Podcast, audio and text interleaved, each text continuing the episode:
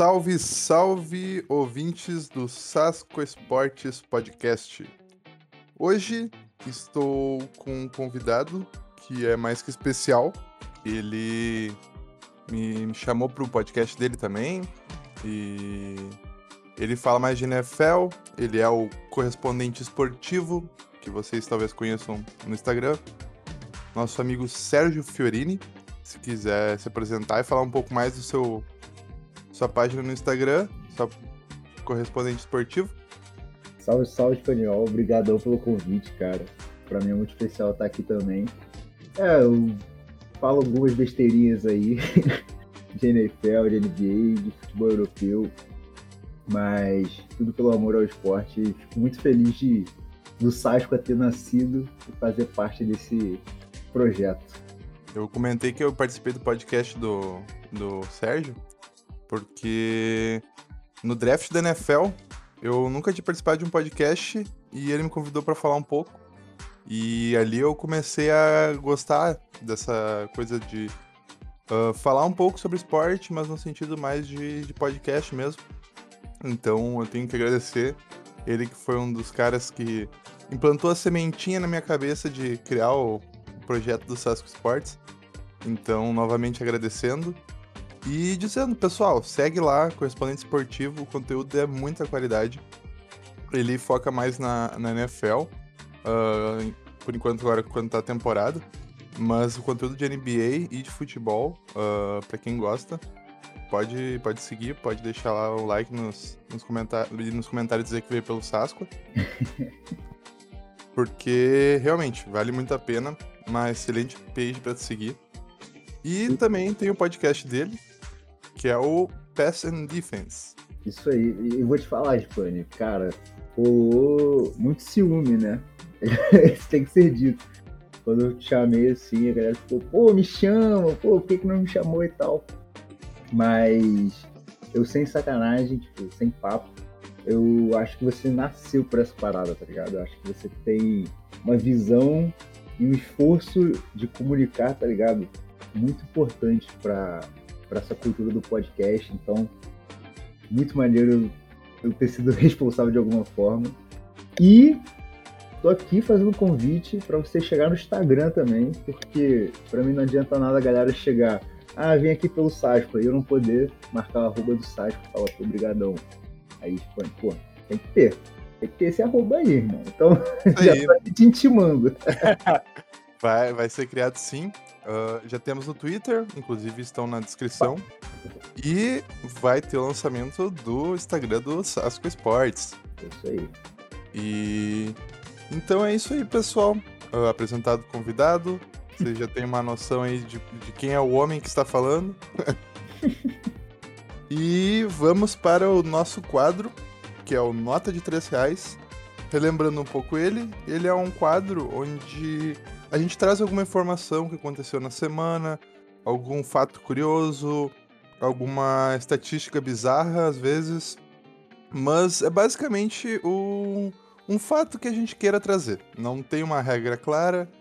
E o nome ser nota de 3 reais é justamente porque uma nota de 3 reais não vale nada. Mas se alguém falsificou ela, tu pelo menos para pra prestar atenção, porque é uma coisa muito, muito bizarra de alguém se fazer. E nossas notas podem ser consideradas um pouco disso. Porque não necessariamente são uma verdade absoluta ou uma coisa que deveria ser levada em conta para analisar qualquer time. Mas. são notas de 3 reais. Ana, você não vai acreditar. Custou 3 reais. Bom, pessoal. Então, essa semana, essas semanas, desde o lançamento aí, do primeiro episódio, tivemos uma estatística histórica que Russell Westbrook, não satisfeito de ser um gênio da bola com triplo-duplos, anotou também um quádruplo-duplo. Ele acabou o jogo contra o KC com 20 pontos, 13 assistências, 14 rebotes e 10 turnovers. Westbrook Cara, foi, foi triste. Bah, eu eu tava dando uma olhadinha nesse game e, cara, se eu não me engano, eles estavam ganhando, de mais, eles estavam ganhando por mais de 20 pontos. Hum. E boa parte foi porque o Westbrook tava jogando bem. Só que daí desandou e eles tomaram a virada. Se não me engano, até foi a primeira vitória do OKC na temporada. E esse, esse jogo teve um momento muito bom no finalzinho que rolou aquela, aquela paradinha, né? Que assim, a galera já tá deixando o relógio rodar pro jogo acabar.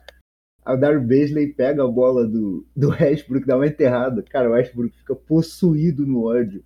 Ele quase que vai pra violência. Assim, todo mundo, meu Deus, meu Deus. Aí ele não se Não, já, é, já, já acabou.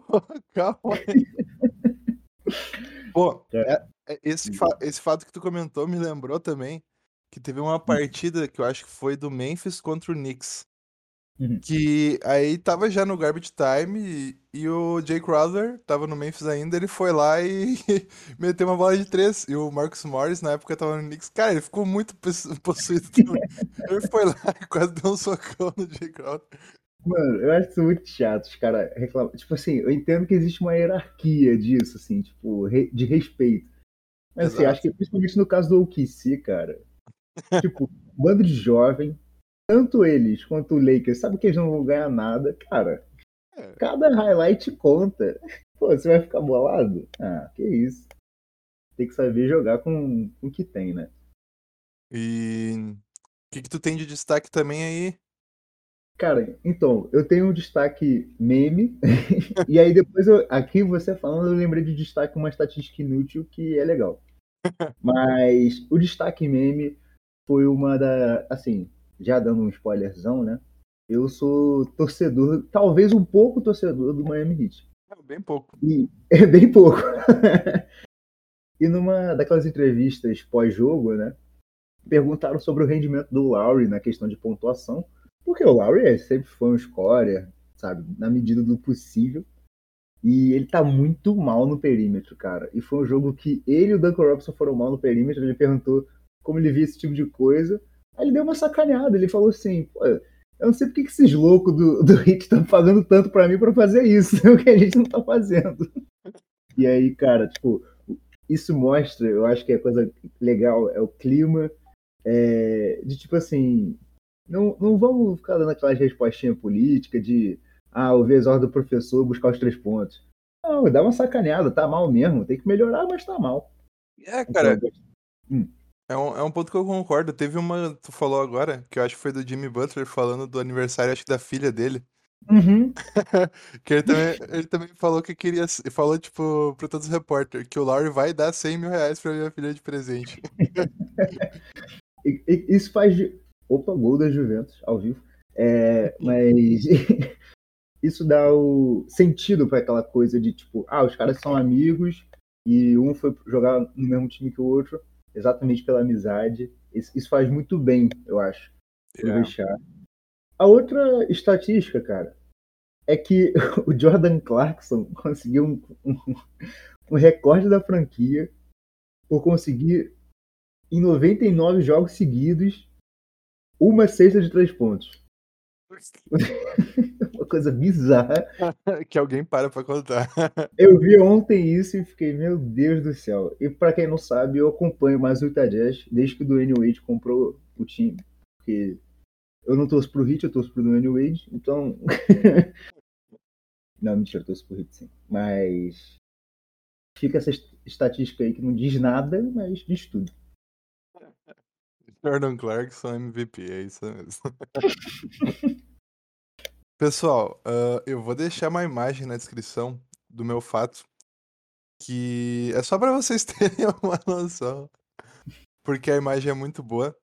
Ah, se eu não me engano, foi na no final de semana passado que teve ah, o Grande Prêmio dos Estados Unidos na Fórmula 1. Hum. E quando foi na hora de entregar o, o, o, prêmio, né, no pódio, quem foi entregar foi nada mais, nada menos que Shaquille O'Neal. Grande Shaquille O'Neal. Exatamente. É muito grande.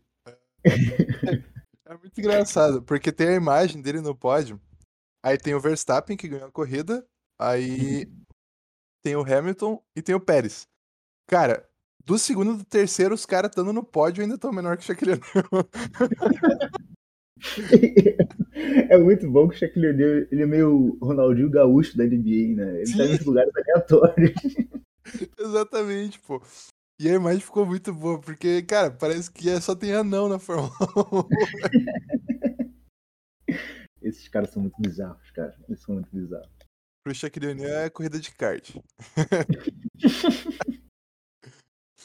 Mas então tá, pessoal. Ah, como eu tinha comentado no último podcast, a ideia é de fazer também um preview, que já não é tão pré, do. É, Já, é tá, view já. já tá mais pré-view do, da Conferência Leste. Ah, eu vou dar essa colher de chá pro nosso amigo Fiorini, que ele vai poder comentar depois que a temporada já começou, né? O Cadu tava, tava na response, teve que fazer antes. Aí já tem uma- uns joguinhos aí, uns quase 10 joguinhos, que já dá pra considerar na análise. Já fica mais fácil, já tem uma coisa mais palpável, né? Mas a ideia do programa vai ser a mesma. A gente dividiu em tier lists. Então a gente tem cinco categorias, cada uma delas representando um status que o time vai ser considerado para essa temporada, de acordo com a nossa visão.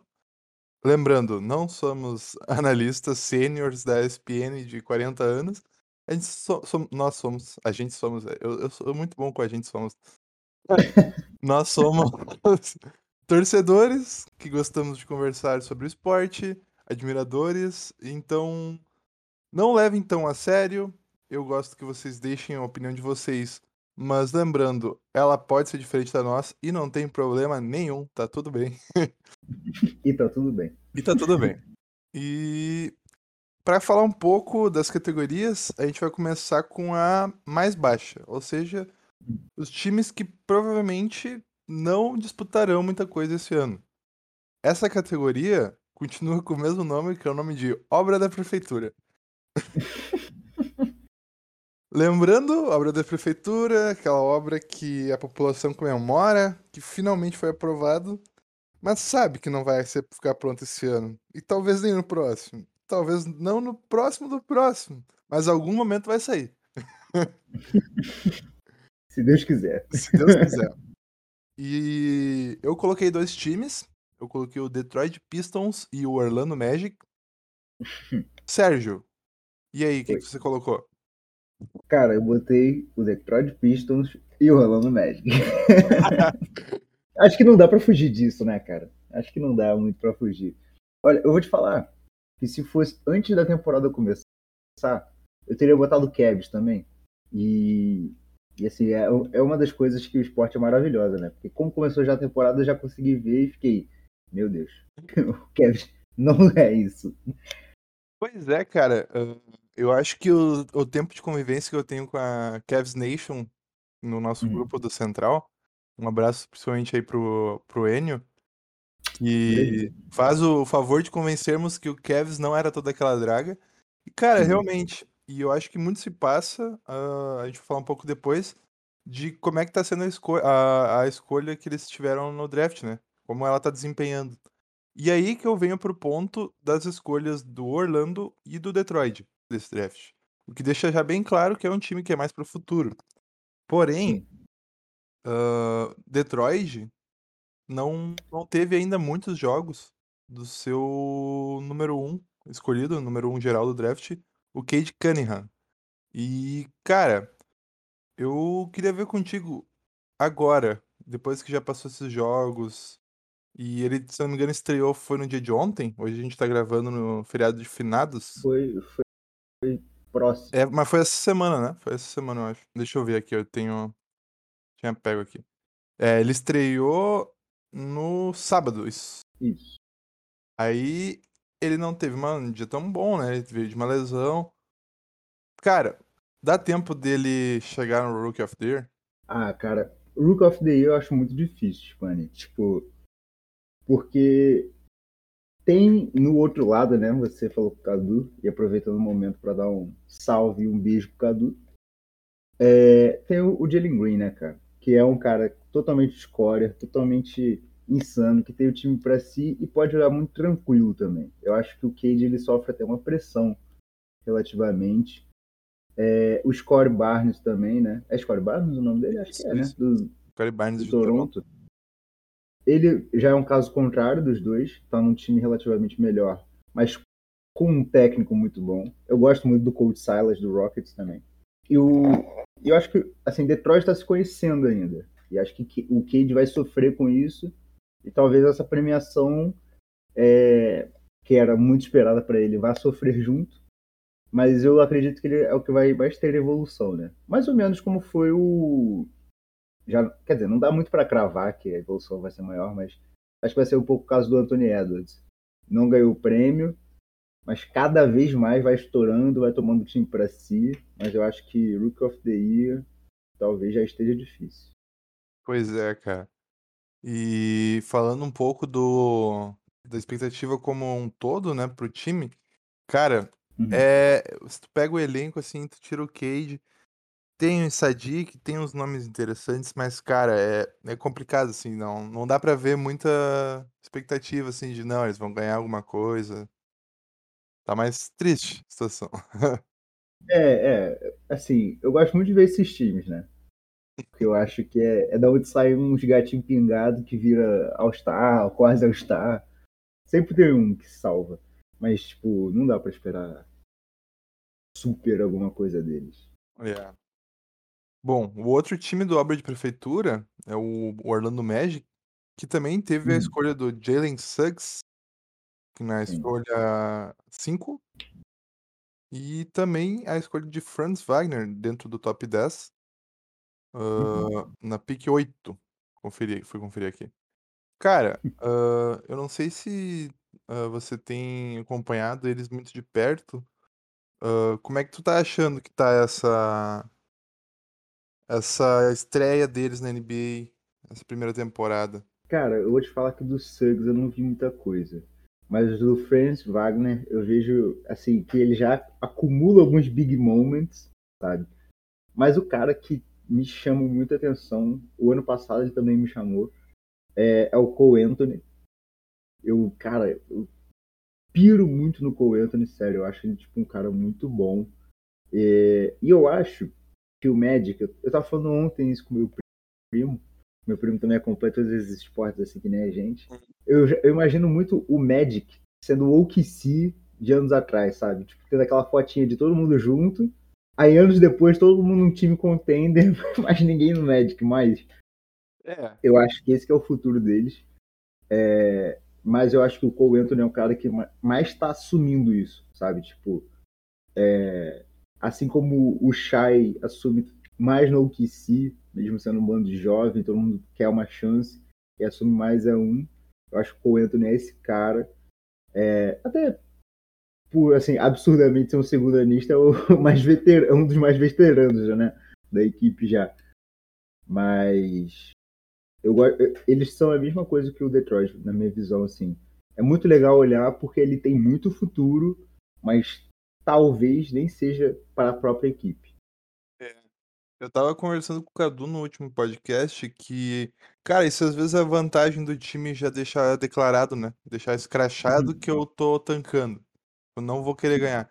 Porque às vezes tu pega um time que tá nessas de tipo, cara, a gente consegue alguma coisa, mas sempre fica ali perigando de ir pro office, não ir pro office. Não faz bem nem pra torcida, porque ela não, não fica na expectativa de, pô, é, eu acho que esse ano vai dar, ou, ou etc. Ela fica nessa, nessa aflição, né, cara? E, cara, quando tá É. deixa claro, olha, deixa os meninos jogar, deixa eles evoluir. Deixa sentir o jogo, né? Eu acho que isso que é muito importante. Eles não chegam com, com alguma pressão.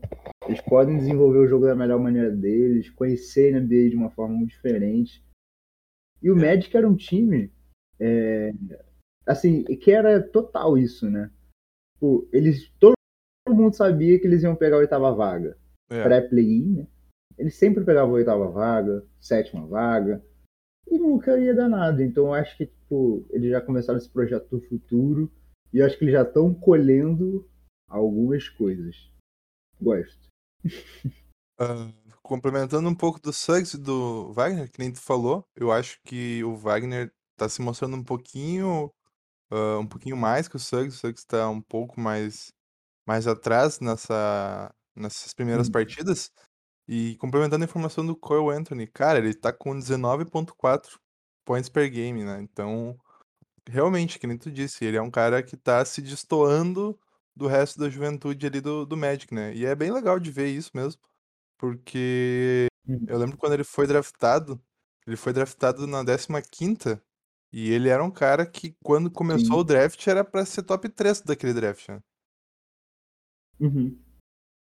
E, assim, eu lembro de. Agora mandando mais um salve pro Lucas, né, da Central. No guia dele, ele fala muito sobre isso, de como o Cole Anthony era, se- sempre foi muito scorer, mas por, pelas defesas do college já saberem desse lado dele, ele teve que adaptar muito o jogo dele, viver de pick and roll, viver mais armando o jogo no college, e isso fez ele cair muito no processo. E aí agora ele tipo, volta a ter essa oportunidade e vem se provando nesses dois quesitos. Ele consegue tanto armar o jogo para os outros, quanto ele consegue chamar a responsabilidade para si, muito ativo na defesa. É o tipo de lead guard assim, que eu gosto muito. Exato. Bom, e puxando a nossa próxima categoria, que é a esperança é a última que morre, eu acho que a gente pode falar um pouco do Cavs. Ah, me corrija se, se eu estiver errado, você tá com ele nessa categoria também, né? Tô. Mas assim, é um time que eu tremi, cara. Tipo, talvez seja um pouco hype do início, mas eu tremi de botar ele mais acima. É. Porque Que outros times você deixou no Esperança última que morre? eu deixei o Toronto e o Indiana Pacers. Isso aí. Cara, É, ah. quer falar do Cavs? Pode ficar à vontade aí. Se, ou tu acha que vai deixar ele pro final por ele ser esse time que tu acha que tá mais na borderline aí? É, cara, assim, o Cavs eu não sei falar sobre ele. É impressionante, porque eles realmente, cara, deram um salto muito grande, sabe? Tipo, para um time que acho que desde a troca do Harden, né, que eles receberam o Jared Allen, a galera olhou eles meio tipo de lado. A galera da Cavs Nation, né? Sim. Nunca deixou de acreditar. Então sempre ficava uma coisa meio tipo extremos. E eu acho que com com assim o desenvolvimento da equipe, cara, como um todo, né? Porque a gente chegou a questionar muito, ah, ou é Sexton ou é Garland, né? E, e agora que eles conseguiram juntar tudo, Uhum. eu não sei dizer direito qual é o patamar deles, sabe? Tipo, eu penso que esperar talvez mais um ano, assim, para pegar sério, duro, arranjar algum veterano, seja a melhor análise, Uhum. mas de fato eles são um, grande coringa, eu acho. O que, que você acha deles? Cara, eu sabia que o Mobley, que foi draftado, ia ser um cara muito bom. Mas, cara, pra mim ele tá sendo o fator chave, assim. Ah, o desempenho Sim. dele, por mais que estatisticamente talvez não seja o melhor, cara, parece que o time joga realmente melhor com ele em quadra, assim. Eu sei que teve o- a estreia do Cavs na temporada com, contra o Memphis. Eu olhei principalmente por causa que era contra o Memphis. E, cara, o Mobley é realmente um cara que ele mostra já flashes de, cara, muito. Um cara muito bom, cara de ao NBA, All-Star. E é realmente, cara. Ele tá me surpreendendo bastante porque eu achei que isso ia demorar um pouco mais. Porque ele tem aquela, aquele corpãozinho mais magro e etc. Mas, cara, ele tá realmente jogando muito. E um outro fator que tu comentou, né? De veteranos e tudo mais. Cara, tem até, tipo, o Ricky Rubio. Cara, eu achei que ele nem ia jogar direito. Ele tá jogando bem, cara. Bem, né? Ele tá bem, velho. Teve uma partida ali que foi contra o Atlanta, que ele jogou muito bem. E, e é isso, cara. Eles são um time que. Ele começou ali, primeiro jogo, eu achei que eles deram mais, mais suor do que eu imaginei. Mas depois Hum. eles perderam pro Hornets e eu já imaginei, cara, eles, ah, fo- foi, foi aquele joguinho ali e eles já não vão conseguir. Cara, eles conseguiram engatar vitórias contra um time bom, cara. Contra o Atlanta, contra o Clippers. E, Então, assim, pode falar. falando do Ivan Mobley, cara, cara, é, é assustador como ele defende bem, cara. Tipo assim, é o que você falou, não vai entrar nas estatísticas, mas, cara, ele defende muito absurdo. É, é, é bonito se ver, cara. É um cara que.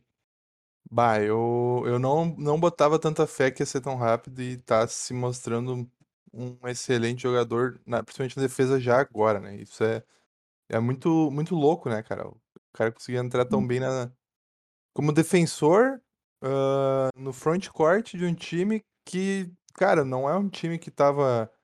Tudo bem, ano passado teve um, um início muito bom na defesa, mas não é um time que tava defendendo muito, sabe? E realmente. Pode falar.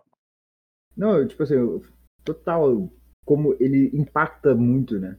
Tipo, É. eu, é, assim, é, quando você vê um pivô contra o Cavs jogando muito bem, você pode ter certeza que ele tá na 4. é o Josh Allen na 5 que tá sofrendo. Ele, tipo, ele tem, assim, parece difícil já, cara, passar por ele. É. E eu comparo assim, pivô é uma coisa que, assim como no futebol o 9 vem morrendo, o, na NFL o running back vem morrendo, no, bas- no- na NBA o 5 vem morrendo, né? Sim. Ele tem que se atualizar e tudo. E o Wiseman não era muito diferente dele, assim, uma questão física.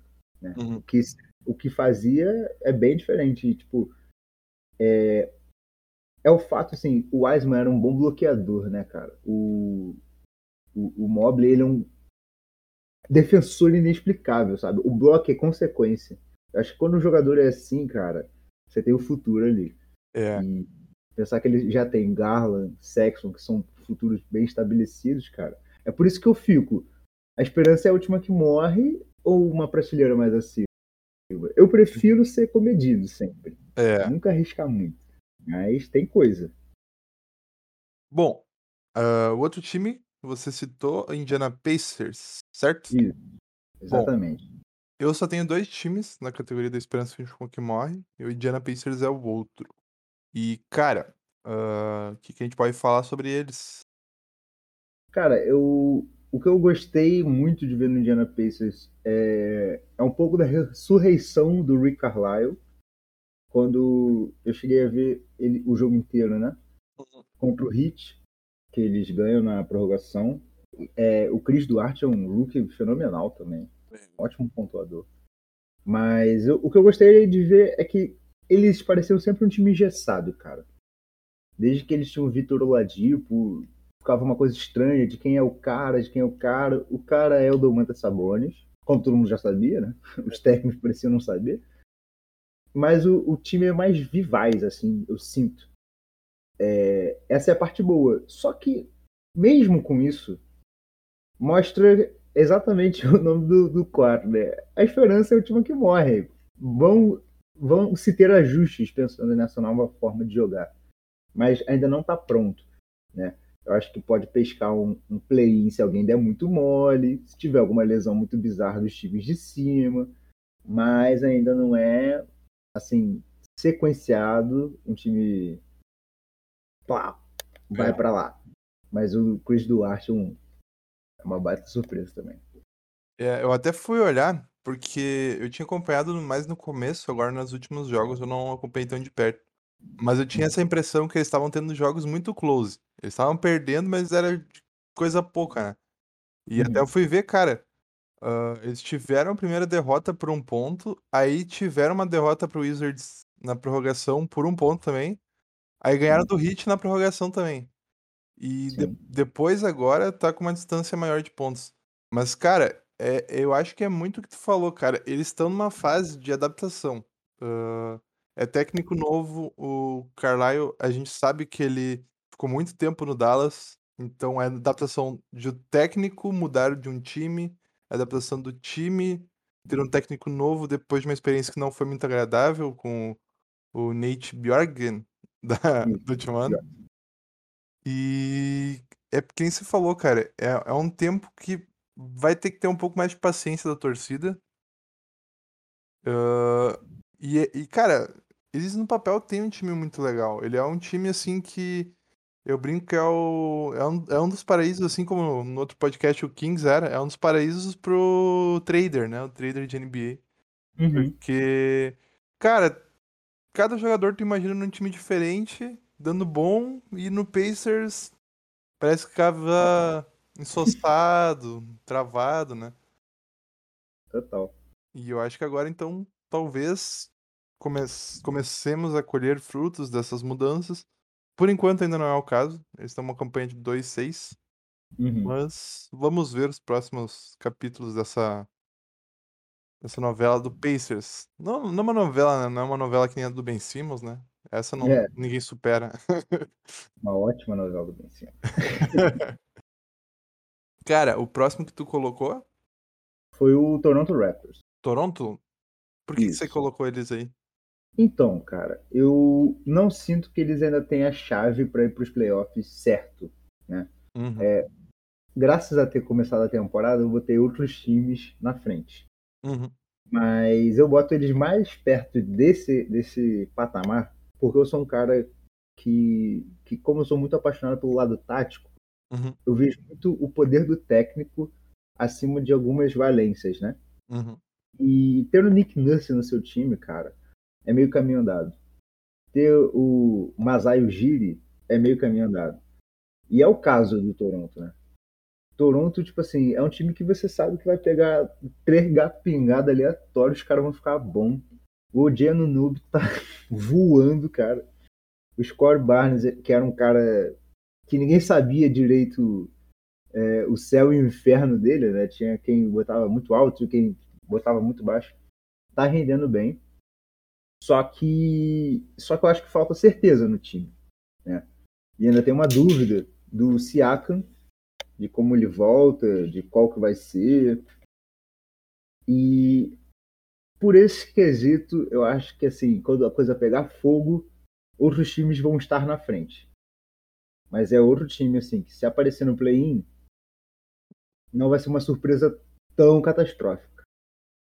É. ah, eu sou um pouco mais otimista com o Toronto. Ah, eu vejo assim por um lado de que, cara, eles ainda não têm o Siakam e estão jogando muito bem. Eu acho que a adição dele pode ser muito boa. Ah, e que nem tu falou, cara, o, o Nick Nurse é um cara que ele consegue tirar muito dos seus jogadores. Uhum. E por mais que eles perderam o Lowry, eu acho que eles estão conseguindo repor bem com, com a parte mais dos wings ali, cara. Que nem tu falou, o Scottie Barnes e o Anunoby estão jogando muita bola. E eles não estão dependendo tanto de um backcourt forte com o Van Fleet e o Lowry. E eu acho que isso faltava um pouco ano passado, que não tinha muito essa questão de jogar grande, assim, jogar. Como é que eu posso dizer? Ano passado a gente, exemplificando, né? Tinha o Aaron Baines no começo, depois ficou o Boucher, mas não tinha essa, essa força que precisa muitas vezes ter na, na parte do frontcourt. né? Então eu tô um Hum. pouco mais otimista, muito porque eles estão bem e ainda não tem nem o Siakam, que na teoria vai ser o melhor jogador deles, né? Então, cara, é um time que eu acho que ele fica na próxima categoria.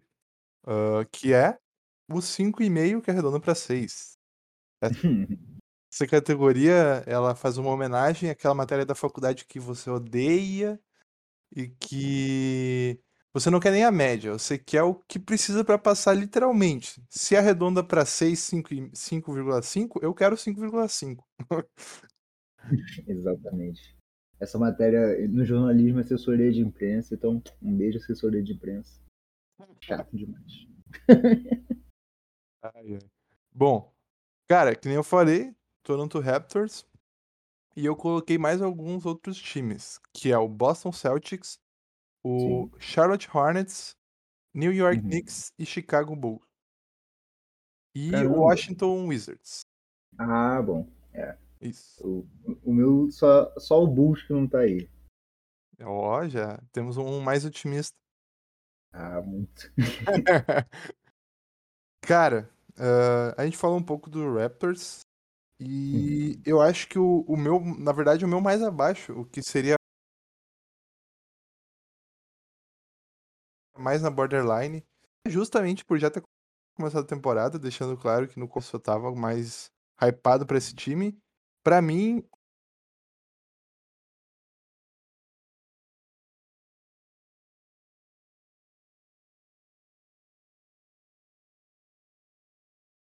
o mais perto de ser a esperança. Ah, a gente comentou, né, de como no Heat tá legal, essa questão de, de clima amistoso. Cara, no Boston parece que é velório toda a partida, Hum. cara. É assim,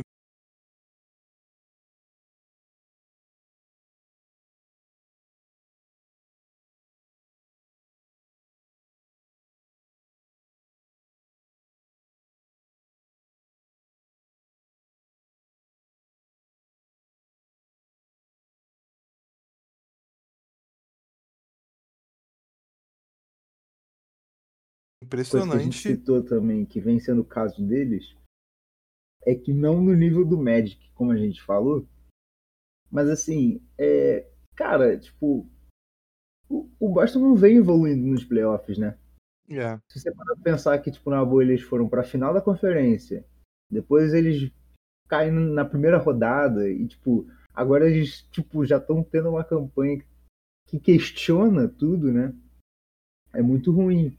É, uma das maiores movimentações deles recente foi o Kemba Walker e o Kemba não deu em nada.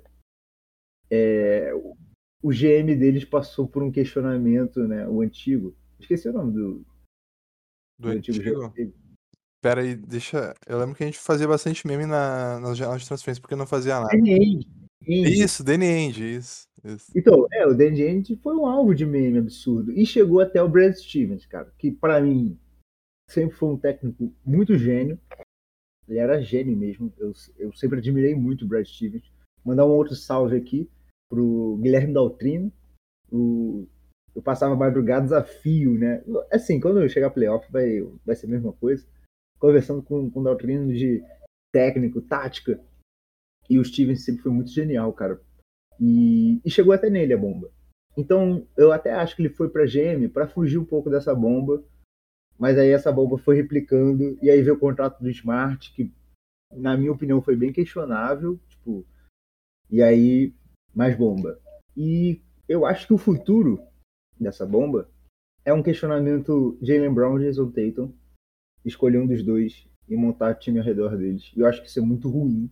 Porque eu não acho que é a mesma coisa que Ben Simmons e Embiid, que não conseguem jogar juntos.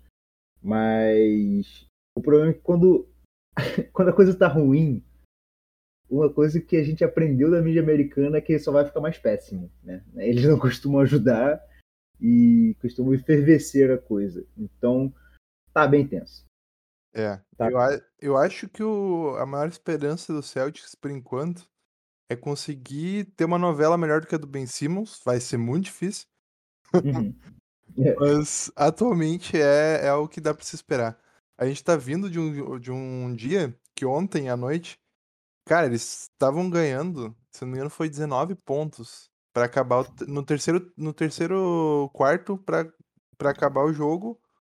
Estavam com 19 pontos de vantagem e acabaram perdendo o jogo pro Chicago Bulls por 14. O último Uhum. quarto ficou 39 a 11. esse dado aí é o sinistro. Cara, é, é bizarro. Sim, cara. E Então, é, é o que a gente tá falando, assim, é um time que ganhou é, com, com lesão, né? Ganhou um jogo do Brooklyn no último playoff. É. E na, na bolha, que também não faz tanto tempo assim, eles Hum. chegaram na final de conferência, né? Total. Assim, batendo um Toronto Raptors que, quem lembrar na época, é, questionava-se se não podia ser campeão. É, é verdade. Era o melhor time para bater o Lakers, e o Lakers todo mundo já esperava na final. E, e eles foram lá e bateram o Toronto. E agora já tá nessa. Cara, melhoras então pro Celtics, pro torcedor Celta. Ah, Um abraço também pro, pro Vitinho, que eu sei que é torcedor Celta. E, cara, melhoras pro teu time aí. Mas vamos falar um pouco do próximo time, que eu coloquei aqui também, e tu falou que colocou do, do Hornets, né? Sim, E, cara, ele é um time que, ao contrário do Celtics, eu acho que ele tá superando o que a gente esperava. total. Ah, eles estão agora. ah, acho que nos últimos jogos até eles não foram tão bem assim. Mas, cara, eles estão com. Além do Lamelo, que é um- eles estão 5 e 3 agora. Mas além do Lamelo, que era um cara que a gente já esperava um, um salto, já pela temporada incrível que eles tiveram. Uhum. Mas, mas, cara, o Miles Bridges, o que, que esse cara tá jogando assim? Parece que ele levou pro pessoal. Eles não tinham renovado o contrato. E parece que levou pro pessoal, assim, não. Não vão renovar meu contrato? Não, então tá bom. Eu vou ser um dos melhores wings da NBA nessa primeira semana. Porque o que ele tá jogando é muita coisa, velho. É surreal, né, cara? E, e é legal, porque eles também seguem um pouco a, eles seguiam, né, a veia, essa veia que a gente comentou mais cedo, Magic, Detroit, que assim, é time jovem e divertido, mas já deram um próximo salto muito rápido. É. 10 salto. Acho que eles têm alguns veteranos divertidos, né? Não sei se o Kelly Oubre Jr. dá pra botar em veterano já. Uhum. Pô, ele já passou em tanto lugar que pra mim já é veterano já. Mas o Gordon Hayward, É. o Mason Plumlee, tipo, é, é assim, são caras veteranos que eu acho que na habilidade não compensam tanto, mas na experiência compensam muito, que deixam os jovens voarem. E o Lamelo e o Miles Bridges é uma dupla, cara, muito legal de ver. É. Eles realmente dão muito problema, criam muita solução. É demais. É aquela. Eles são o time da sessão da tarde, né? O Miles, Miles Bridges e Lamelo e sua turminha vão provocar altas confusões no quadro. Porque. Eu gosto do técnico deles, o Borrego. É, eu dele, mas eu gosto dele. o, o Miles Bridges agora ele tá com 23 pontos, ah, 7 rebotes e 3.4 assists. ah, 7.9 rebotes. E, cara, eu não dava. O, o Daltrino que tu comentou, né? A gente tem uma liga do Fantasy. E ele Uhum. tinha me oferecido o Miles Bridges por Anunobi no começo. Cara, eu achava que não ia valer nada. Acabou que ontem eu fiz a troca. Porque o Miles Bridges me convenceu que, cara, não é passageiro. E são dois caras que brigam forte pelo MIP, né? É, eles estão muito bem, cara. E, e tá bem legal de se ver essa temporada do Hornets. Realmente, que nem tu falou, é um time divertido que consegue dar esse próximo passo e é muito bom, porque a gente espera que os, os times tenham es- essa estrutura, sabe? De não querer só jogar aquele jogo truncado, ah, eu só quero ganhar. Não, a gente quer um, basquete legal, quer um basquete divertido, quer jogadas plásticas. E eu acho que é muito importante mostrar que tu pode fazer isso ser competitivo. E o Hornets tá conseguindo fazer essa temporada. Exato. É, a filosofia do, do Jordan finalmente funcionando na franquia, né? De tentar trazer o DNA vencedor para eles. E assim, ainda não é, né? Esse DNA vencedor e tal. Você pensar que já foram pro play-in, estão encantando no início, já é um início de cultura decente, no mínimo. Uh, O próximo time é um time que em, em campanha tá surpreendendo bastante, que é o Uhum. Washington Wizards. Sim, cara. Eles estão 5-2 agora. E, e é muito louco isso, porque o, a gente sabe que o Bill ele não começou muito bem essa temporada. Eu vou pegar as Uhum. porcentagens aqui, mas eu sei que ele não tá aquele Bill que a gente, que a gente viu nos Ah, outros anos, né? Ó, ele tá chutando 37% de field goal e 20, Uhum. 22% de três pontos. E o time tá ganhando. Mas então, eu acho que é aquela coisa assim. é, eu faço essa comparação muito na NFL agora, mas acho que serve para os esportes americanos.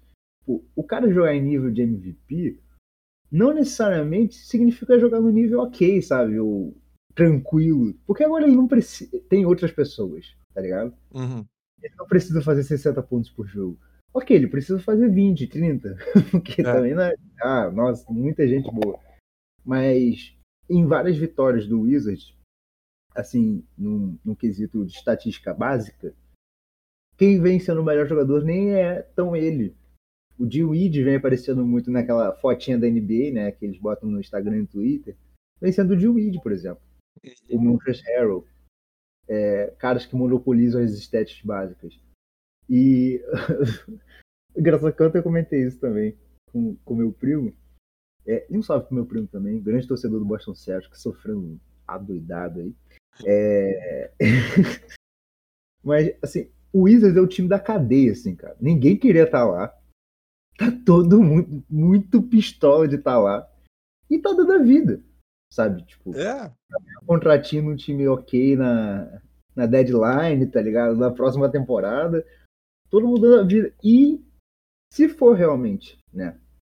Porque o, o Wes Anseld era, se- sempre foi uma grande promessa de futuro técnico. Era um dos assistentes que todo mundo botava para ser um futuro técnico e tal. Tá conseguindo fazer um bom trabalho. O, pô, o Kuzma, não sei se foi o último jogo ou o penúltimo, ele teve 11 assistências e 11 pontos, assim, foi um double-double bizarro. É, o Harrell é um dos melhores defensores em, em porcentagem, o Dinwiddie, monstro, o Bradley Bill sendo Bradley Bill, na medida do possível, né, como se mostrou. Então, assim, é um time que diverte. Ano passado eu acho que o Wizards divertiu também, mas, tipo, muito meme. Esse ano eu já acho que estão bem coesos mesmo, né? Então, é um cara que é um time que realmente merece estar alto nesse 5,5. Eles estão 5.7, vai lá. Sim. É, eu acho que dá pra dizer que sim. uh, e é muito louco assim, porque a gente olha. Ele teve uma grande mudança do elenco porque teve a troca do Westbrook e na troca veio muitos jogadores. Veio o KCP, Kuzma e o Montrezl Harrell. Mas, cara, não foi assim, tipo, eles não estavam. A gente vai falar depois do Bulls. O Bulls, cara, é o nome da, da última free agency. É, é o time que se montou. Mas eles estavam comendo na beiradinha ali, e essas edições estão sendo incríveis. O Dewey, que nem tu falou, e o Harrell, cara, eles estão jogando muito. E não eram caras que a gente dava. Até pela temporada que eles tiveram, o Dewey até teve uma lesão, né? Mas o, West, é. o, o Harrell não teve uma temporada tão boa assim no Lakers. A gente não botava tanta fé que eles iam conseguir desempenhar tão bem. E, cara, estão se, se mostrando, como tu falou, caras que querem um ótimo contrato. Exatamente. E, tipo, tem gente ainda que pode dar certo. É assim, o, o KCP é um ótimo defensor de perímetro. Não teve jogos com números tão gritantes, né? Uhum. Mas é um cara que eu acho que ainda pode ter esses jogos de número gritante o Daniel Abdia também. É, o Daniel Gafford também. Eu espero muito dele. Eu não sei se ele ainda tá lá, pra falar a verdade. Sim, ele tá, ele tá. Ele ainda tá, né? Então, Sim. é um cara que pode ter. O Corey Kisper é um. Pô, é um maluco que pode render muito num time desse, assim, tranquilo. O Bertange, não duvido nada ele ter. Na verdade, o Bertange é o Duncan Robson antes do Duncan Robson, né? Então. vai dizer que não. Latvian Laser. É, cara. Então, tipo assim, eu não duvido que ele possa ter um jogo de 40 pontos. do nada. Então tem muita gente aí pra, pra se ficar de olho. Que, que assim, pode fazer uma graça, né? Pois é, e uma coisa que é legal de comentar, né? É, é que a gente, a gente brinca muitas vezes que. Ah, ter vários jogadores médios não faz um time ser competitivo. Tu precisa de estrelas. E tá, o Bill é uma estrela e tal, mas, cara, o que tá fazendo a diferença são os jogadores médios, né? Então, Sim. como é legal ver isso também, tipo, que, cara, pra tu ganhar jogos, tu não precisa ser tomar, ser ter uma estrela. Então, não é uma desculpa tão plausível quanto normalmente se dá, né? Então, uhum. Então, é, é bem legal isso do Washington Wizards, o poder da mediocridade, né? o título que a gente pode dar por enquanto. O cara é, o cara é médio e tá jogando muito. O cara é médio e por causa de vários jogadores médios que acabam não tendo um baita contrato, consegue juntar um time que agora tá vencendo. Ou o poder do ódio também, né? O poder do ódio. é o que motiva esses caras agora. Cara, uh, o próximo time uh, é um time que eu tenho visto um pouquinho mais, que é o New York Knicks. Eu acho que tu colocou nessa, nessa categoria também, né? Uh, coloquei, coloquei. Cara, uh, deixa eu pegar aqui os números defensivos que eu tava dando uma olhada. É. Hum. Que nem eu tinha imaginado. Eles não estão tão bem na defesa esse ano. O que é muito louco, porque a gente olha um time que tem o, o Bodenholzer. Não, Bodenholzer não, desculpa. Caraca, me fugiu o nome dele agora. Deixa eu dar um search que eu me. O Tibodó, desculpem. Informação errada. Tibodó.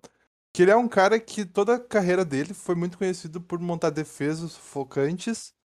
E não é uma defesa tão boa esse ano. Eles em def, defensive rating, eles estão tomando. Eles estão em vigésimo lugar. Ou seja, são o vigésimo, hum. vigésimo time que menos toma pontos, né? O décimo que mais toma. Só que o ataque deles é o terceiro melhor da liga nesse momento. É. E eu, é, assim, eu acho que é uma função na carreira dele, né? É, e eu acho que assim, ele tá com um, um elenco agora que ele é muito bom em arremessar de três. Ele tem Fournier, tem Kemba Walker, ele tem o RJ Barrett e o Randall, que não é tão forte deles, mas também chutam. E eu acho que isso tá sendo muito importante, cara, porque eu não duvido que ano passado também era esse o plano dele, de ter um jogo mais pareado, mas ele não tinha esses nomes, cara. Como é que tu ia fazer um time que chutava de três tendo o Alfred Payton de armador titular? Não, não tem como.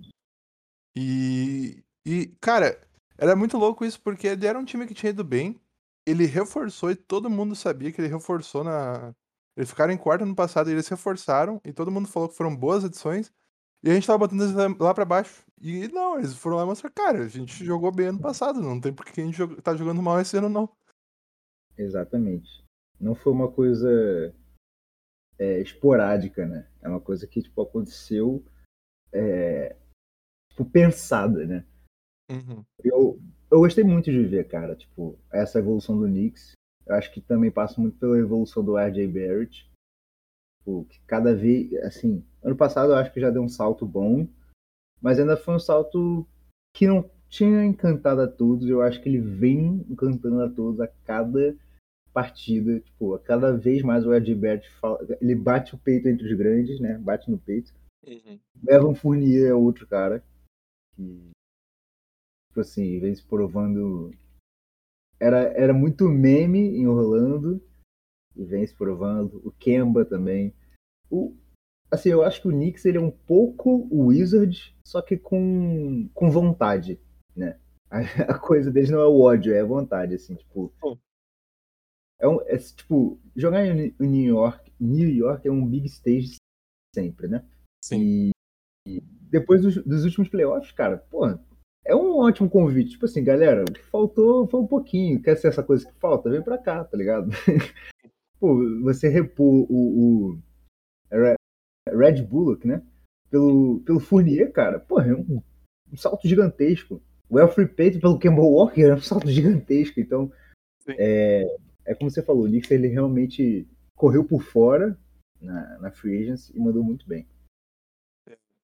E comentando um pouco ali do, do que tu falou, né, dessa questão de ser em Nova York, como é importante para eles mostrar que eles podem ser o time, o time não só pela cidade, o time que o pessoal vai querer jogar pelo basquete mesmo. Então é, é bem legal essa questão deles parar e pensar, tipo, a gente zombava muito do Knicks nos últimos anos porque eles tinham muito esse pensamento de ah, vamos draftar uns caras, botar pra jogar, e tanto faz, e na free a gente pega e tenta dar um contratão. E não dá certo, cara. O time, o time tem que ser um time que as pessoas falem.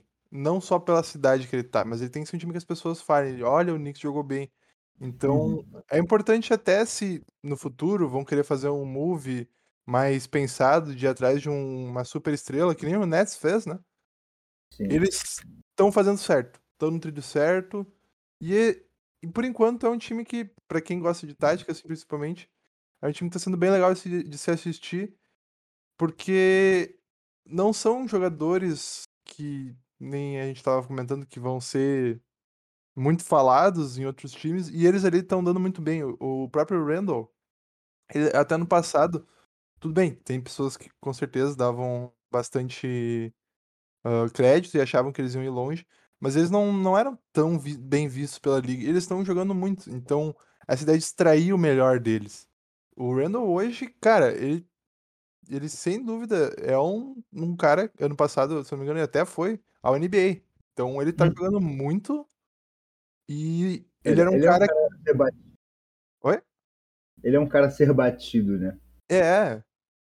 E eu acho isso muito importante, né? Mostrar que a gente consegue pegar jogadores que não estão uh, sendo tão bem aproveitados e tirar o máximo deles, mostrar para eles que aqui a gente joga com vontade, aqui a gente joga para ganhar e dando resultados, né? Então, uhum. bem legal isso do Knicks. Uh, o próximo time, se eu não me engano, você não tem mais nenhuma né, nessa categoria, certo? Você, você ia É, eu não tenho mais, mas você ia falar do Bulls, né? Isso. Você botou o Bulls aí. A gente colo... eu, eu coloquei o Bulls e o Fiorini colocou na próxima categoria. Que também é um time que eu tenho assistido mais. E, cara, Eu tô tentando me segurar no hype. Mas é difícil. É difícil.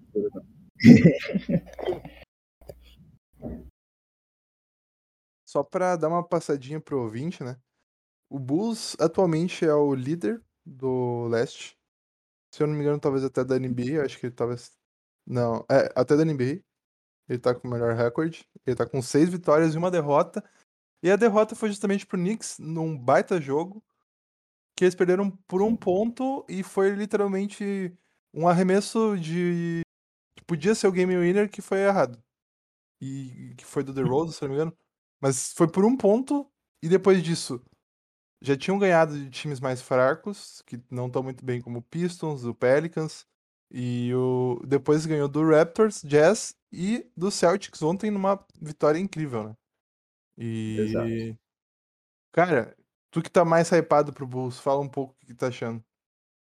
Cara, assim, o, o Bulls também era outro time que entrava nessa cadeia de tipo, vai, nunca vai, qual é deles e tal, próximo ano draft e tudo. E eles resolveram puxar o gatilho, né, cara? Eu admiro muito quem os, GMs fazem esse tipo de coisa. Puxam o gatilho. E eu acho que o Lavine, ele era bem parecido, assim, não skill play ou tal, esse tipo de coisa, mas assim, a situação dele era muito parecida com a do Trey Young, tá ligado? Ele precisava de gente em volta, cara. Acho que um pouco do você- Booker também, né? Um pouco do Booker. Isso, total, total, total, do Booker também. Então eles trouxeram gente pra ficar em volta. O Lonzo é, é um defensor de perímetro muito bom, é um cara que se- vai segurar a bola pra você jogar cortando e tudo. O DeRozan é um cara que vai monopolizar a bola na hora certa, é experiente demais, não é egoísta. Então acho que eles conseguiram combinar coisas muito boas, sabe? O, o Caruso chegando, assim, infelizmente o Patrick Williams se lesionou, né? mas ele fazia ainda mais sentido. Então, tipo assim, é muito legal como todas as coisas eram muito coesas Né? Uhum. nas grandes trocas. Tudo conversava muito bem, tanto defensivamente quanto ofensivamente.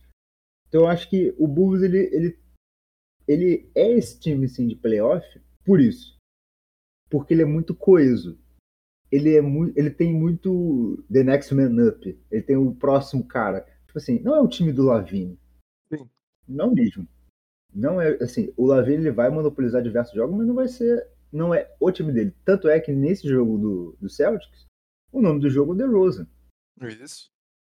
entendeu? Então, tipo, vai ter, vão ter jogos do Lonzo. Ainda não aconteceu realmente, mas vão ter jogos do Lonzo. É, e é isso que eu acho que faz um time campeão. Todo o elenco saber que joga pelo time. O Lavine vem falando muito disso, de jogar pelo time e tudo. E não era o, o feitio das falas dele. Ele falava eu, eu, eu e eu. E agora ele fala assim, do geral. Então eu acho que o time tá conseguindo dosar todas essas coisas. A única coisa que me toca, eu vou até confirmar isso, eu tenho certeza que sim. É, é o Billy Donovan. Eu sou muito hater do- dos trabalhos do Billy Donovan. muito, muito. Adorava acompanhar o Guici, eu não gostava tanto. É, tenho um pouco de medo nisso, nesse quesito.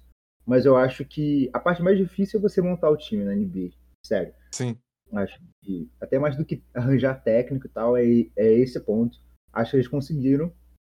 Tanto que o início tá sendo meteórico, cara. Então é ver os jogos difíceis, ver as soluções que eles criam. Óbvio que o, o calendário da NBA também é feito para os jogadores passarem por lesão e, e se poupar. Então ver como o Bulls vai lidar com isso. Mas acho que hoje, é, se nenhum acidente nuclear acontecer, eles são playoff. pô. É. Eu acho que eles estão meio que selados no, no playoff, assim. Ah, era muito importante, ah, a gente falou muito, que nem eu falei no começo, eles pegaram times muito fracos. Era muito importante ver essa sequência. Eles têm muitos jogos ah, duros agora na sequência, mas foi bom eles já começar mostrando, olha, a gente consegue ganhar do Jazz, olha, a gente consegue ganhar do Bulls numa virada, do Celtics numa virada, cara, histórica, assim. Então, Uhum. é, é muito legal, e que nem tu falou, é, é muito legal tu ver que não é só o Lavine, não é só o DeRozan, É bem Hum. distribuído mesmo. O próprio Vucevic, ele não tá tão bem no começo, mas, por exemplo, no jogo do Jazz, na- no momento que importou, ele meteu, meteu bola. Então, Hum. é um time que tá sendo muito distribuído as tarefas. E isso realmente é uma coisa que a gente pode observar em times campeões, né? Então, até no próprio Toronto que teve, no Golden State, quando tinha, não era só o Curry. Era o Curry, era o KD, quando tinha o KD, o Damon Green. Então é legal ver essa distribuição. Exato. Ah, próximo time. ah, e daí eu vou falar a categoria. É, já tem o Chicago Bulls na, do Fiorini. É o Primeiros Passos do Bebê. Essa categoria, ah, eu tava pensando assim, o que podia ser o nome dessa categoria, e é os times que a gente espera que talvez possam ganhar, mas não são favoritos pra isso. Ganhar a NBA mesmo, né? E então é mais ou menos como se fossem os primeiros passos do bebê. A gente, quando ele começa a andar, a gente espera que ele vai conseguir andar algum momento, a gente sabe que ele vai conseguir andar, mas a gente nunca sabe quando, porque ele vai começar a dar os primeiros passinhos ali, vai ter uma quedinha, aí vai começar a dar os passos de novo e vai cair de novo. Só que em algum momento ele vai começar a andar e não vai parar. E então é, é bem, bem isso que a gente pensa nessa categoria.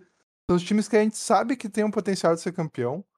E é um potencial real, não é uma coisa que nem o médico. O médico tem potencial de ser campeão daqui a 3, 4 anos, talvez. Mas são times para agora que tem muito potencial de ser campeão, mas ainda falta alguma coisinha, sabe?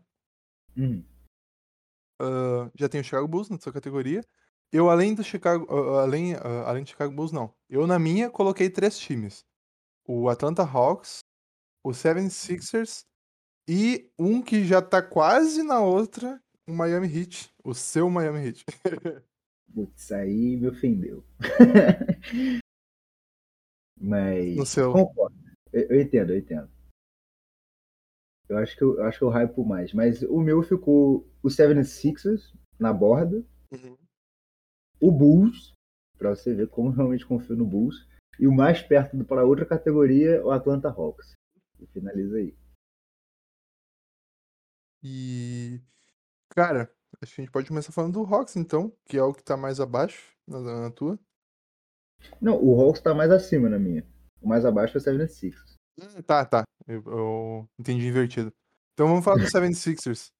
Beleza. O, pro- o coadjuvante da novela Ben Simmons. É, exatamente. Cara, eu acho que essa novela pode ter sido o- um passo muito bom, cara. Sério mesmo, assim. Porque eu venho falando isso até, que o que falta no 76 é a cultura, cara. Cultura vencedora pra cacete e todo mundo comprar a ideia. Eu acho que o 76 sempre foi, desde do, do, do Ben Simmons ter chegado, é um time que todo mundo vai botar no top 5 do leste nunca saiu disso, mas também nunca deu aquele ar de tipo assim, é um top 5 que vai ser top 3. Nunca, nunca. É, eu acho que agora eles vão conseguir, sabe? Tipo, dando mais espaço até pro Terrence Mann. Terrence Mann, o quê? O Tyrese Maxey. Isso, o Terrence Mann é o do, do, do, do Clippers. O, o Tyrese Maxey é um moleque muito bom. Eu acho que ele, Sim.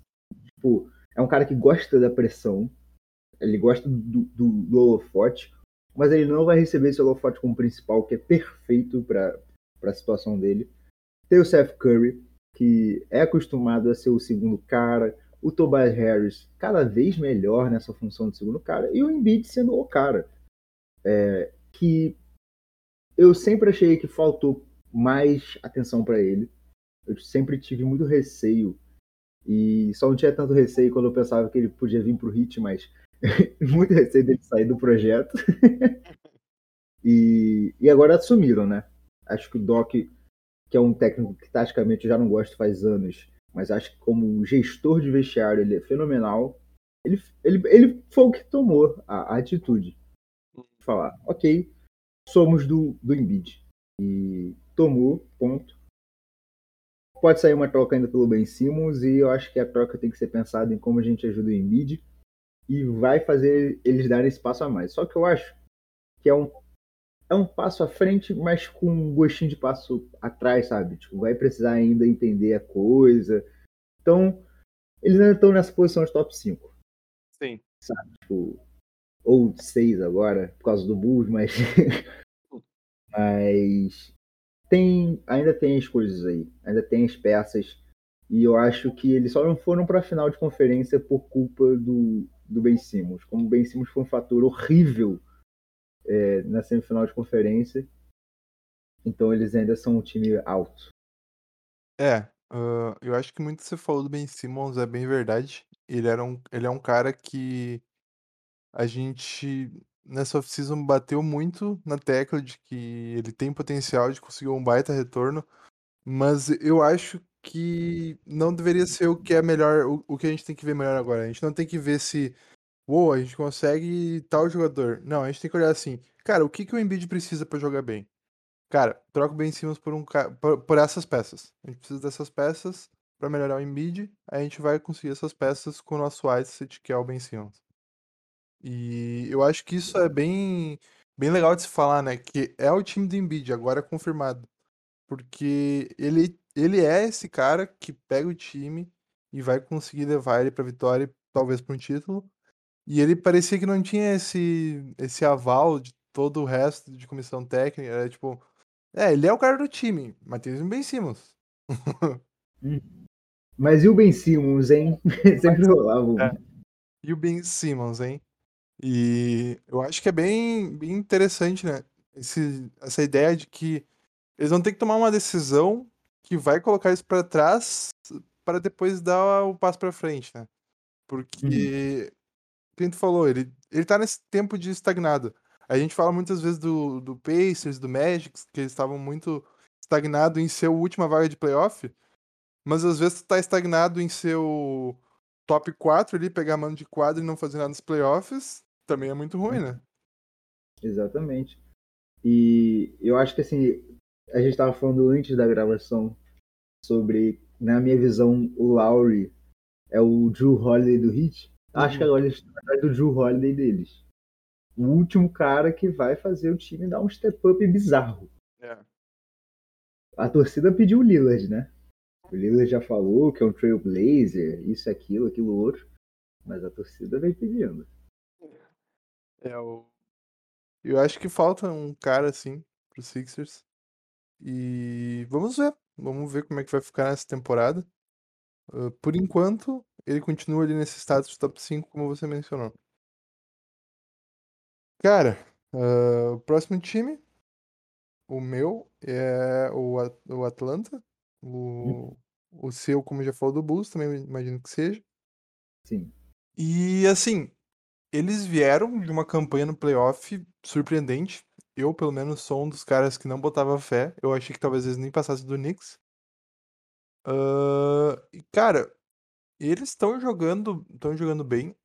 Uh, não estão tão bem em vitórias, mas eles estão jogando bem. Não tá uma, não é que nem o Celtics, está tipo numa uma fase horrível. Uhum. Só que uh, agora a gente tem uns fatores de decisões para se tomar, né? A gente comentou que tá, tem o Trey, Trey Young, mas a gente vai ter que começar a montar um, um elenco para ganhar mesmo, né? Tipo, eles viram onde é que eles conseguiram chegar e qual que vai ser o próximo passo deles? É talvez juntar alguns jogadores jovens, tipo, tem o Ken Reddish, tem o Hurter, tem o DeAndre Hunter, que são jogadores muito bons.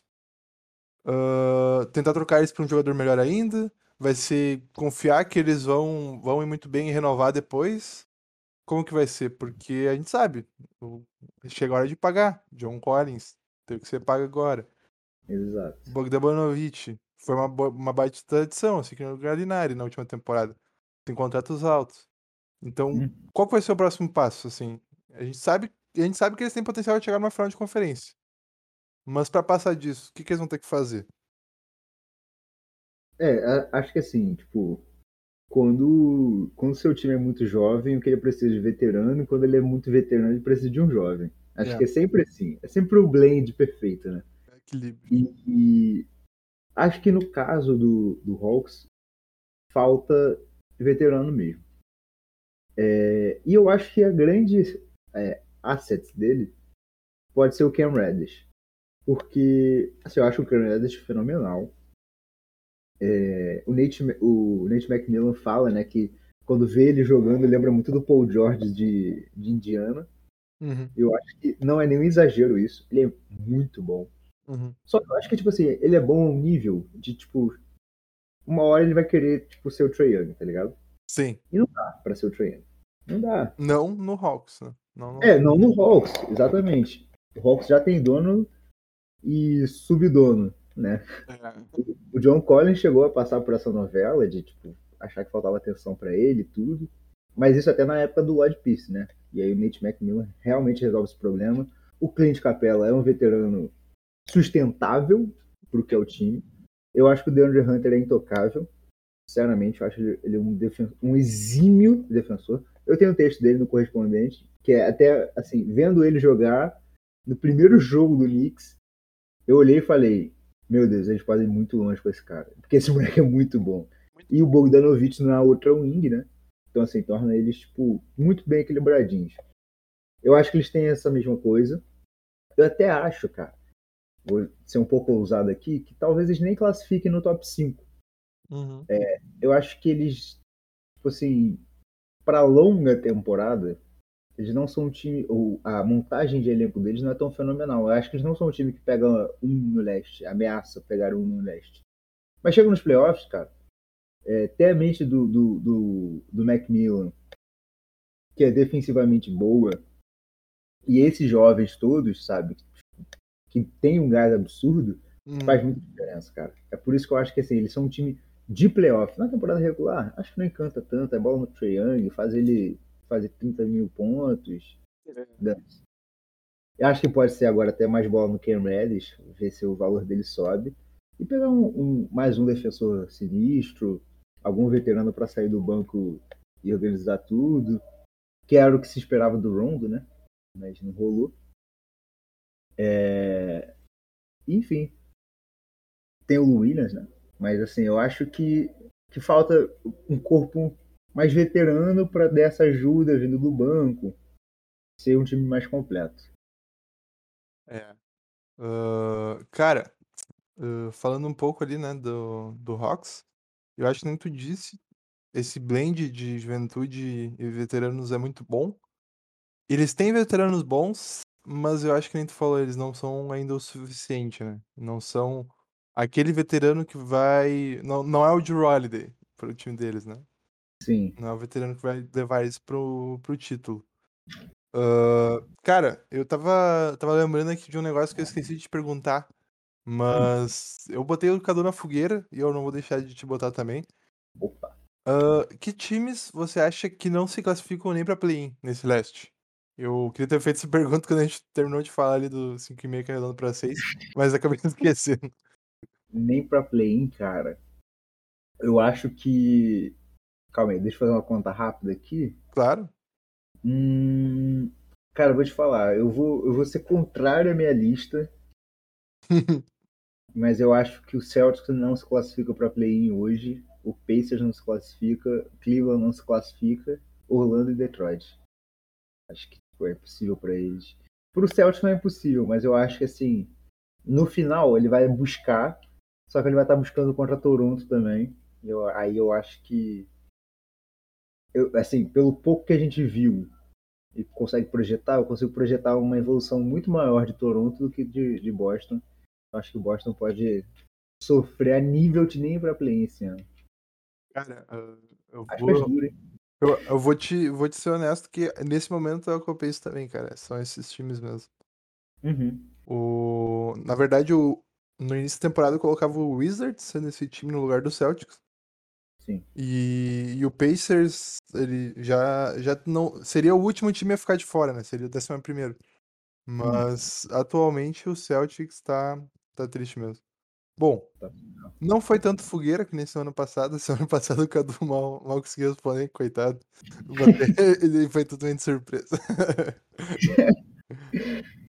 Mas, voltando à nível- programação normal. Acho que a gente pode liberar o clubismo. É 7h20 da noite, já, já pode liberar o clubismo. As crianças, as crianças já estão fazendo outra coisa. Ó, eu vou deixar você falar primeiro, porque você botou eles nessa, nesse primeiro Oi. espaço do bebê. Tá. E não tá nesse.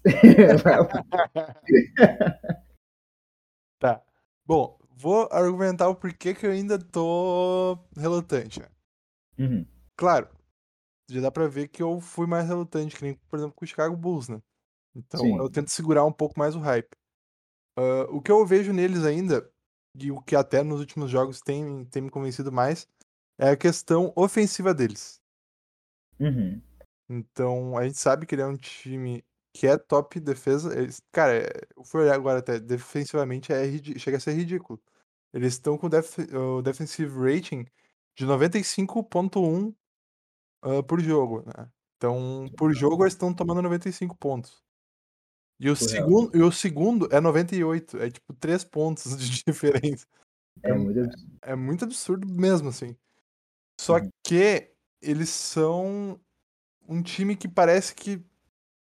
Ainda. A gente tava conversando no começo do podcast sobre o Kyle Lowry ainda tá meio que não tão bem na questão ofensiva, de, de eficiência mesmo. E eu acho que assim, quando as coisas ah, entrarem no eixo, principalmente com Kyle Lowry e Duncan Robinson, que são os nomes assim que eu, eu sei que eles vão precisar para ser campeões. Uhum. Quando chegar nesse eixo, eu acho que eu colocaria eles ali. Tá quase. Que nem eu falei. Tô, tô, tô relutante aqui, mas tá, tá difícil segurar. mas essa é a minha explicação, assim. Então, que nem a gente comentou. O Kyle Lowry agora ele tá com 8.4 pontos. É uma estatística que ela acaba sendo vazia pelo quanto que ele acrescenta. Se a gente olhar, o, a NBA Postal Power Ranking, o plus dele, de plus minus, tá 51 nos últimos quatro jogos. É absurdo. Então, não interessa, não tá pontuando, mas tá agregando de outro jeito, né? É. Mas eu acho que, do jeito que tá agora, eles não conseguiriam ser campeões em um playoffs. Eles iriam precisar do Lowry versão Lowry que a gente conhece, metendo Uhum. bola, sendo eficiente no, no field goal, né? Uhum. Agora é a hora que ele libera o monstro.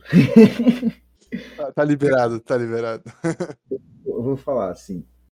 Eu acho que eu boto muita fé no Hit pelo mesmo ponto que eu disse do Bulls. Só que eu acho que ainda é mais sinistro do lance do Next Man Up. É... Quando você vê, cara, que o Tyler Hero tá tendo jogos fenomenais, que o Butler teve jogos fenomenais, Butler que ganhou o Eastern, Eastern Play of the Week, né? É, jogador da semana do leste. O Ban dando jogos fenomenais. Mostra um pouco do que eu acho que torna eles o time tão contenderzão, sabe? Eles têm o Butler para ser ou playmaker ou scorer, eles têm o Ban para ser ou playmaker ou scorer, eles têm o Tyler Hero para ser ou playmaker ou scorer, o Shooter, o Lauro para ser playmaker, blá, blá, blá. Então assim, muita opção. E é um ataque, cara, que eu acho muito simples.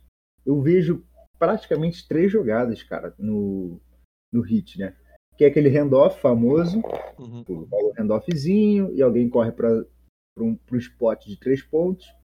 Uma jogada que vem sendo nova, que é jogar de ou o Butler, ou o Ban, ou o Markif Morris jogando de costas para cesta e tentando fade away, tentando criar um, um espaço no garrafão para passar para o pivô, seja o Donny Desmond ou o Ban, e ponto. Sabe? E tipo, também atacar a transição ofensiva, que o Lowry é muito bom por causa do passe dele de quarterback. Então joga muito simples.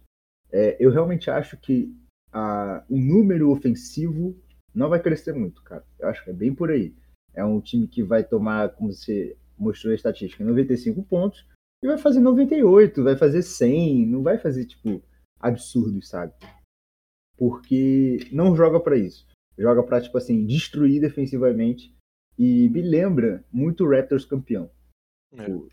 Tem muito o, o próximo cara. Eu não sinto declarado um, um, o cara do time, né? Que a gente vai sempre falar que é o Butler porque ele recebe mais.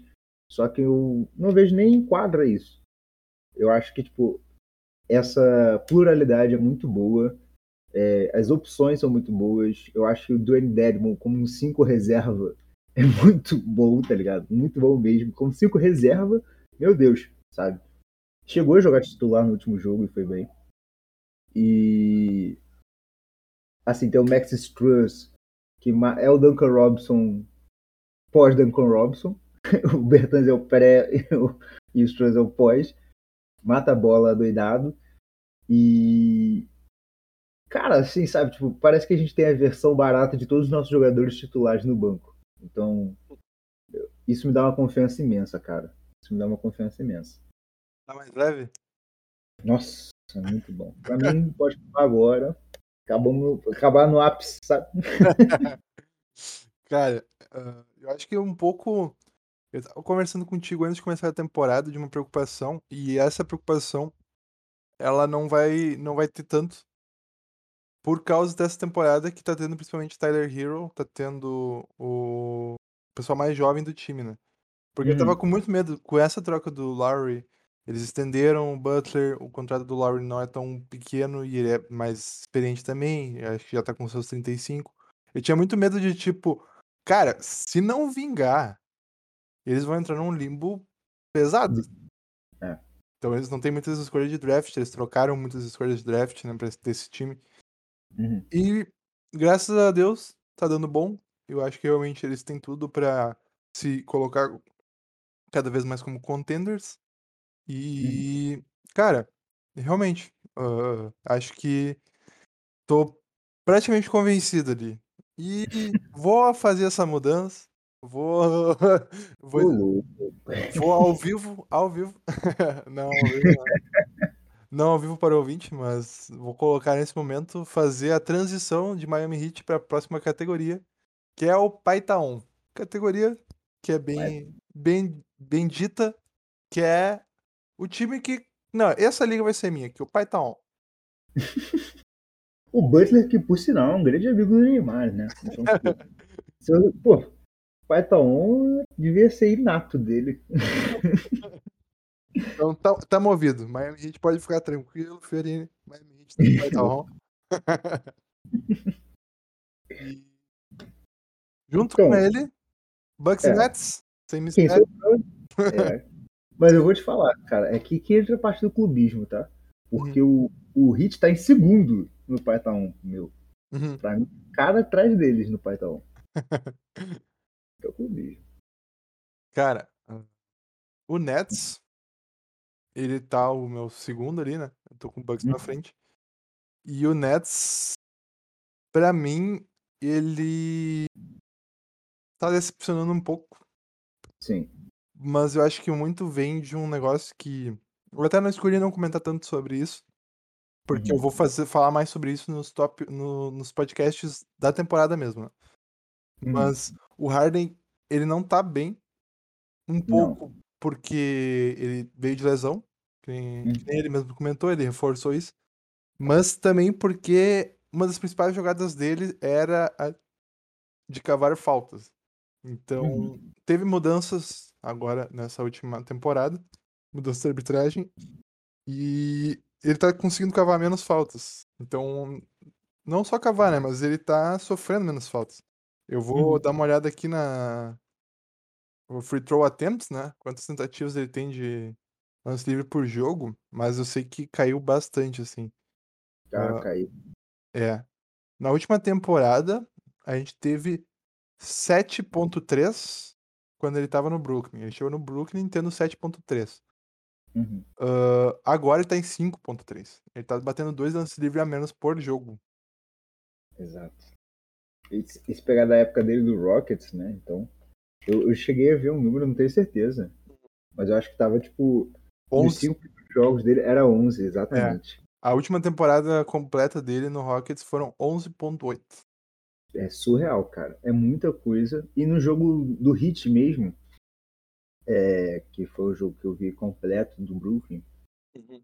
junto do, do jogo do Bucks e Brooklyn, uhum. é, assim, é, é muito natural para ele, é muito instintivo ele fazer esse tipo de jogada.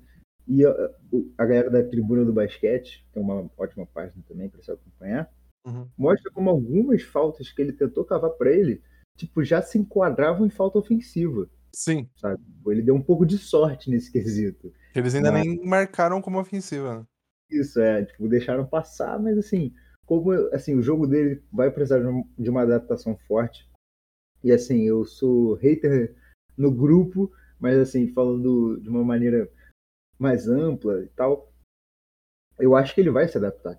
É, tipo, uma estrela é uma estrela, independente do que aconteça. Acho que ele vai se adaptar. Só que eu acho que isso vai levar um tempo, né? Uhum, Cara, tem uma vida no NBA fazendo o que faz. uhum. E, não vai ser do nada, não vai ser fácil. Mas eu acho que isso impacta muito. Tipo, eu botei o Brooklyn em terceiro na lista exatamente por isso. E, e assim, eu acho que o- é impressionante, porque o Brooklyn, eu, eu sinto que melhorou o time, como time melhorou. Alguns role players, tipo o Paul Millsap, o, o Perry Mills, terem chegado, acho que faz muito sentido para o que é o Brooklyn, como se se porta o Brooklyn. Mas eu não acho que que foi assim desses três, né, que eu botei, eu- é, você acabou mudando agora do Heat, Bucks e, e Brooklyn. Acho que nem na temporada e nem nos movimentos pré-temporada é o que mais encanta. Uhum. E ainda teve a situação do Kyrie Irving. Cara, o Kyrie Irving é importante demais para esse time. Importante demais. Então eu acho que o Brooklyn, ele ficar vivendo disso de... é, ah, já pensou com, sei lá, quem? Porque no, no playoff o Harden lesionou.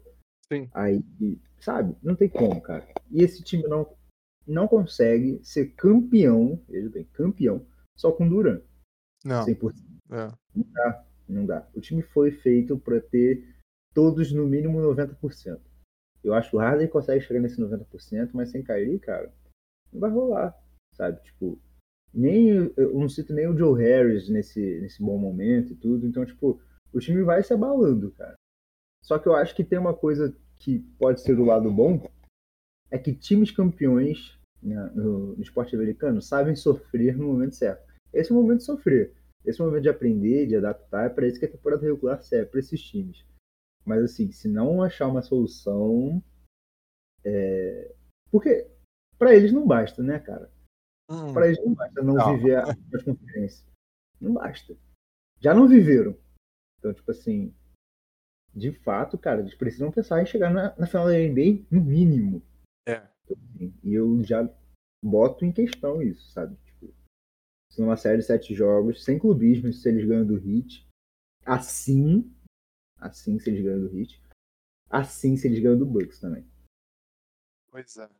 Ah, a gente comenta muito do Nets e ele tá com uma campanha mal, ele não tá tão bem realmente. Ah, mas, que tu falou, cara, a gente coloca muito porque a gente respeita os nomes que tem ali dentro. A gente sabe do que potencial que tem o Harden. A gente sabe que se o Kyrie.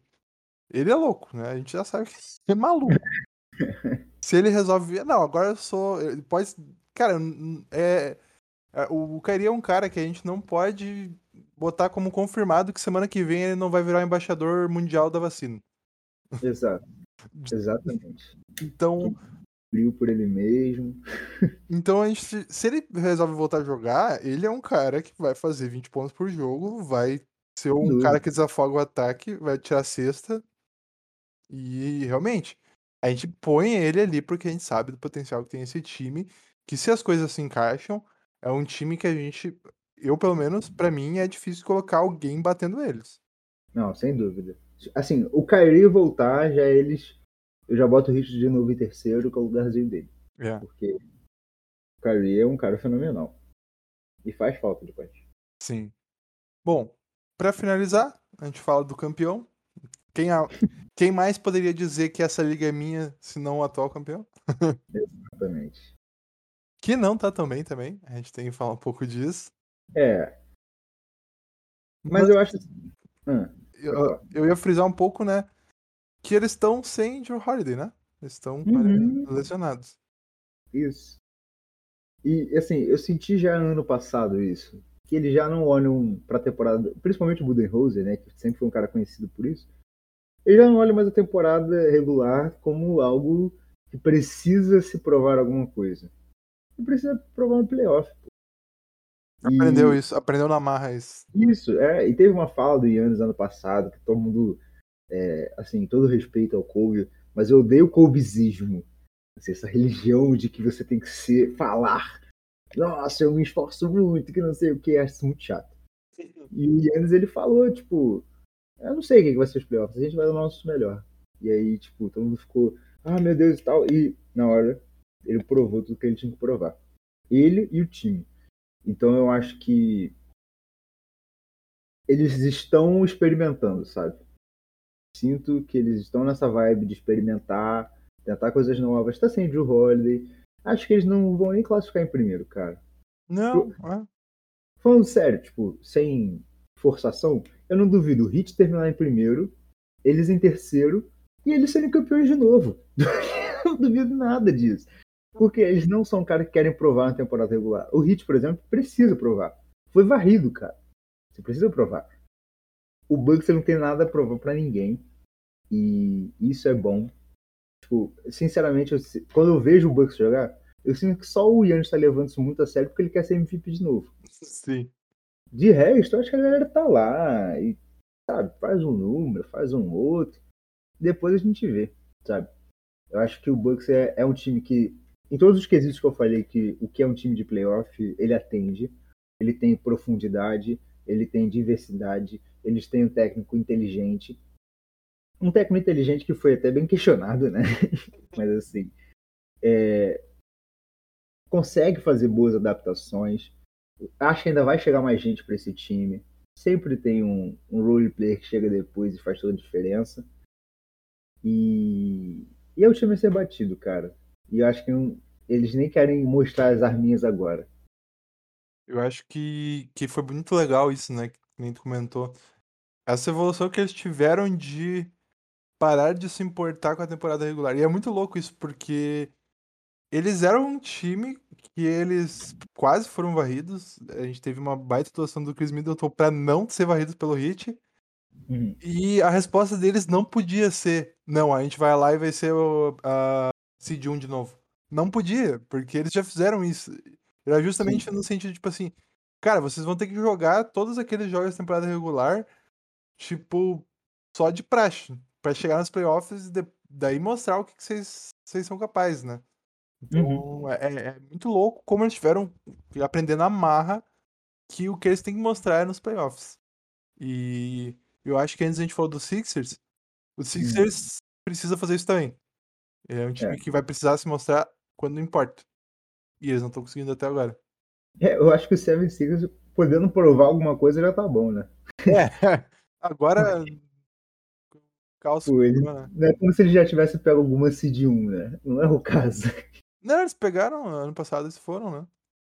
Ah, verdade, verdade. Cara, mas pra você ter. Nem parece. Nem parece, isso é verdade. Foi, foi por uma vitória também, né? O Nets ficou uma vitória atrás. Não, mas foi merecido. O, o...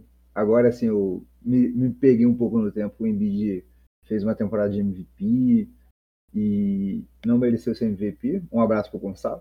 Mas mereceu estar no top 3. E, é, cara, de fato, eles precisam se provar mais ainda. É porque eu acho que, assim, o, o Seed 1 do Bucks era muito surreal, né, cara? Eles sempre quebravam recorde. Eles chegaram a, tipo, flertar com o recorde da história, Sim.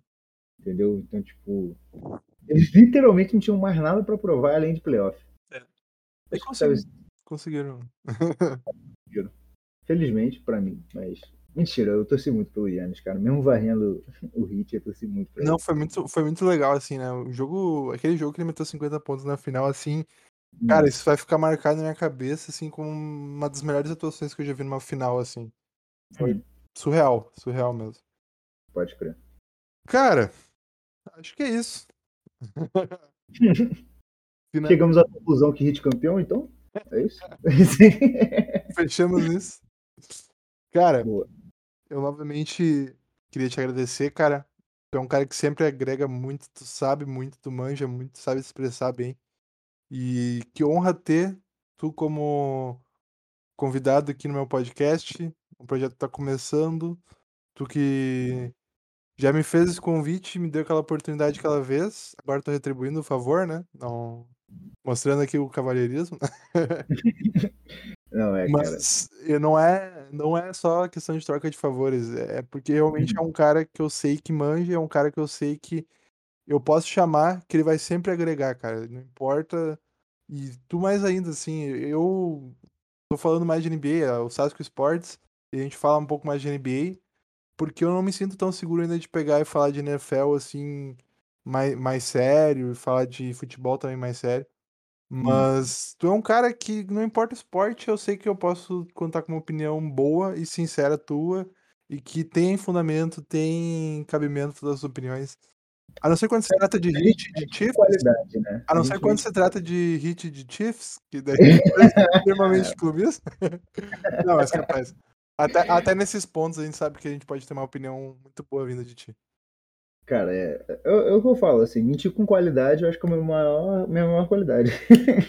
Mas, cara, obrigado por cada elogio. Eu não sei lidar bem com elogio, eu fico nervoso. Mas obrigado, cara, obrigado mesmo. E, e eu fico muito feliz realmente de você ter começado esse projeto da, do Sasco. Eu espero que vá muito para frente. Real, fico felizíssimo, cara, de tipo, poder estar perto de ver isso crescer. Acho que isso vai crescer muito. E acho que é sempre bom quando é divertido, né, cara? Não Sim. adianta tipo, ter milhões de investimento, seriedade, pesquisa pra caralho. Se não tiver alegria, assim, tipo, foi uma parada maneira e tá sendo maneiro pra cacete, cara. Parabéns, muito parabéns. Pô, cara, valeu, cara. Eu que agradeço. E semana que vem, ah, a gente vai ter um novo episódio com uma- um novo quadro, que é o Torcedor de uma Semana. É um quadro que eu já venho comentando com alguns que eu pretendia fazer.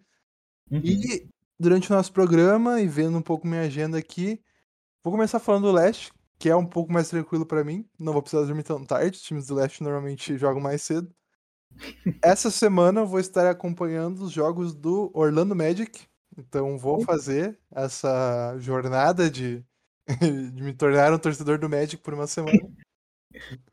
Pra poder falar na semana que vem um pouco sobre eles também. Então eu acho que é um, um jeito legal de eu conseguir cobrir mais times. Porque acaba muito que, que eu torço pro Memphis, eu vou querer olhar muito jogo do Memphis.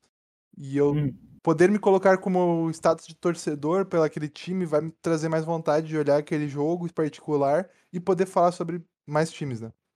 Total. Cara, eu achei genial essa ideia. Valeu, cara. Bom, acho que é isso então, pessoal. Ah, a gente vai soltar o episódio assim que eu terminar de editar. E além dele, vai ter o nosso Instagram para que o Correspondente Esportivo possa poder marcar. O pessoal que vá ver o Correspondente Esportivo possa lá marcar nos comentários que veio pelo Esporte com a roubinha certa. Então, podem seguir no, no Twitter e o Instagram, que vai ser lançado, também vai estar com o link na descrição. Boa. É isso então, pessoal. Valeu, uma ótima semana para todos. Valeu! Valeu.